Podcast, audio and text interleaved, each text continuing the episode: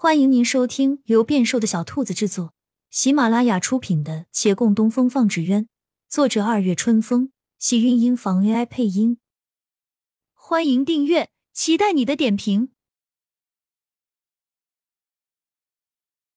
第三百八十三集，王景玉笑了笑，缓缓摇头，在纸上写：“是我的错，此事已成过往，不必多问。”几人相视而望，无奈点头，往后也不再提。孟寻暗暗告诉他，小峰已经死了。既然师傅眼里他是亲弟弟，那就继续瞒下去吧，也别再走了。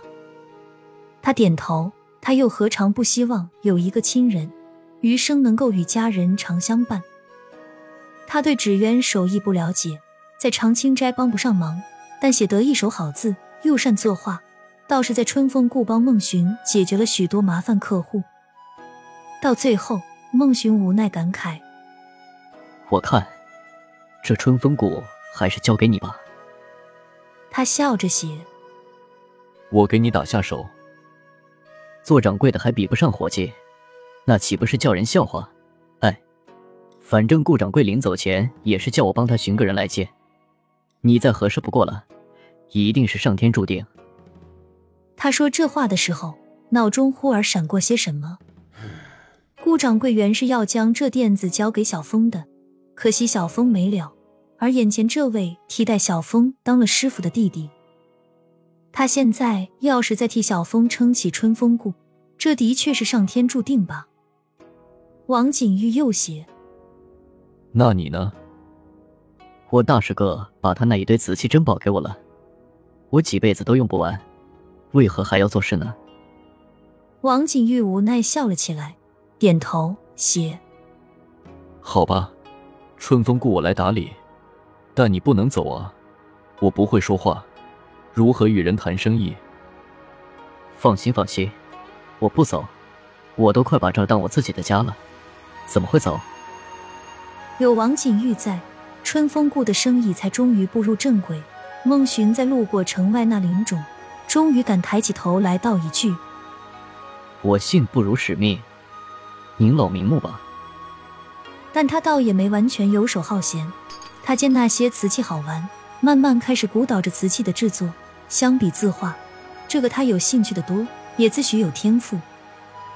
后来还真叫他把瓷器一行给发展出来了，不过没少耗费精力与时间。到很久很久以后。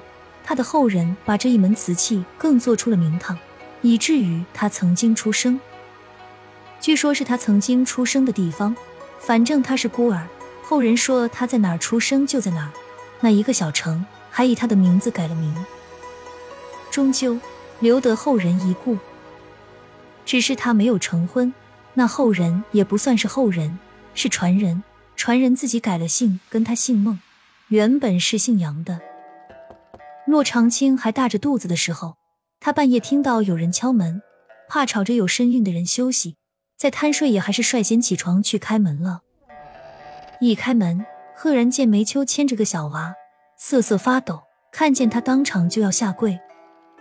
他连忙扶起，听梅秋哭哭啼啼说李氏去年死了，他被杨莲喜那郑夫人和另两个小妾赶了出来，他生了病快不行了，可怜孩子没人照看。思来想去，唯有来求他。他记得孟寻以前是喜欢过他的，希望他看在旧情的份上能够帮他。孟寻没有真喜欢过他，但这个忙他会帮。一方面对他有愧疚，另一方面他也见不得小孩子受苦。这世上还是少些孤儿吧，但他还是有疑惑。你怎么不去找你家小姐啊？怎样看都比交给他这个大男人合适吧。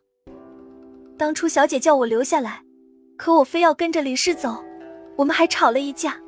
我落得这个下场是自己活该，实在没脸去见小姐。对了，求你也不要告诉他这是我的孩子。孟寻答应了，又忍不住数落他：“你也是的，杨莲喜那时候死都死了，你还要跟着他们走？你又不是自愿嫁过去的，怎地一成婚就把自己当成别家人了？”我嫁过去可不就是他们家的人了，哪里还有自由选择的余地？小姐也一样啊，她要是能选择，她为何不回沈家呢？孟寻摇头，沈芊芊跟你不一样，她没有像你这般把自己当成附属品。那是因为她是小姐，我是丫鬟啊。跟小姐丫鬟无关，是你们自己的想法不同。梅秋梅怎么听懂？他没过两天就离世了，丧事常青斋帮忙办了，按照他自己的要求，没叫沈芊芊知晓。很快，骆长青的孩子也出生了，是个漂亮的女孩。亲亲小耳朵们，本集精彩内容就到这里了，下集更精彩。记得关注、点赞、收藏三连哦，爱你！